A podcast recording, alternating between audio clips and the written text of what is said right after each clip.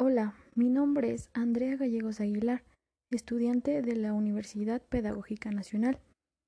En este podcast hablaré acerca de el proceso de comunicación en la enseñanza. Pero para empezar, ¿qué es la comunicación? La comunicación es el proceso de transmisión e intercambio de mensajes entre un emisor y un receptor. Nosotros, al tener una buena técnica comunicativa, nos asegura éxito en todos los aspectos, como laboral, docente, social y personal. En todo proceso de comunicación es fundamental tener el correcto funcionamiento de tres aspectos, los cuales son la voz, la personalidad y el lenguaje que utiliza quien nos comunica. Para profundizar más sobre este tema, hablaré de unos aspectos que nos pueden favorecer a ser mejores. Primero, voz y palabras, ya que éstas tienen que ser claras. Hay que mover la lengua para hablar con claridad. 2. Volumen. Es fundamental, ya que se tiene que conseguir resonancia para que las palabras tengan más conciencia y hablar en espacios pequeños. 3. Ritmo adecuado. Nosotros tenemos que ir intercalando las velocidades para dar más vida a lo que estemos diciendo. 4. Ayudarse con el cuerpo. ¿Qué quiero decir con esto? La expresión corporal. Crear pausas cuando hablamos especialmente la cara y los ojos impactarán a las personas que tenemos enfrente. 5. Saber jugar con nuestra voz. Hay que hablar manifestando nuestras acciones, subiendo y bajando tonos. De lo siguiente que hablaré es de la personalidad. Esto es de suma importancia y dará muchísima ayuda para poder expresarnos de una manera más correcta. La autoestima en nosotros mismos es de suma importancia, ya que nosotros al tener una positiva valoración, esta influirá en nuestra seguridad. Para obtener la empatía se necesita el contacto visual y la escucha activa. Estas dos son las herramientas esenciales para obtener a esta, creando confianza y tranquilidad. En la sintonía, nosotros tenemos que saber reaccionar ante las señales de atención y distracción del público.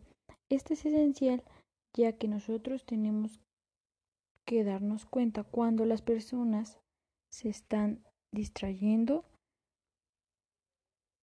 o no tenemos su atención al 100%.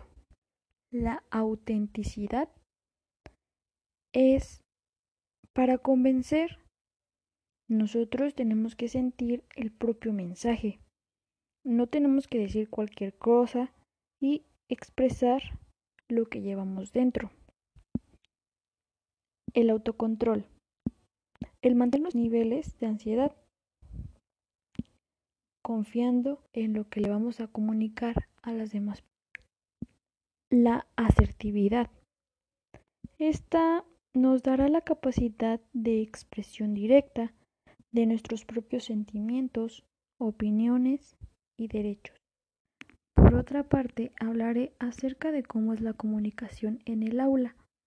Para analizar cómo se produce esta comunicación, es necesario tener en cuenta que el profesor posee una autoridad sobre el alumno.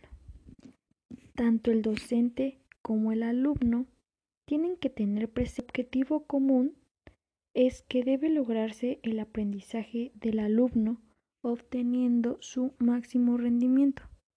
Lo que quiero decir con esto es que el profesor no debe centrarse exclusivamente en transmitir sino que el alumno aprenda.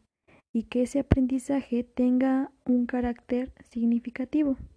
Para lograr esto, el docente se convierte en un guía, un apoyo del aprendizaje del alumno, llegando a ser un comunicador eficaz del conocimiento y valores necesarios para que el alumno logre ser un ciudadano responsable, democrático, independiente de la estrategia formativa que utilice. Sin embargo, un docente que no sea un gran comunicador tendrá más difícil la adecuada transmisión de sus conocimientos. En cambio, si un docente tiene una buena capacidad comunicativa, será capaz de lograr la atención del alumno en el aula. Poseerá una herramienta para atraer y motivar.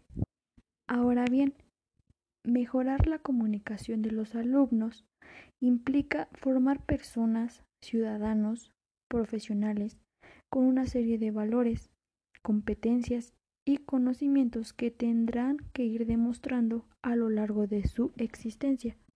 Si se les forma para que sean buenos comunicadores, esto repercutirá positivamente en su desarrollo personal, tanto como en la adquisición de técnicas eficaces y cooperativas para el trabajo en grupo o bien en la creación de situaciones positivas en relaciones personales.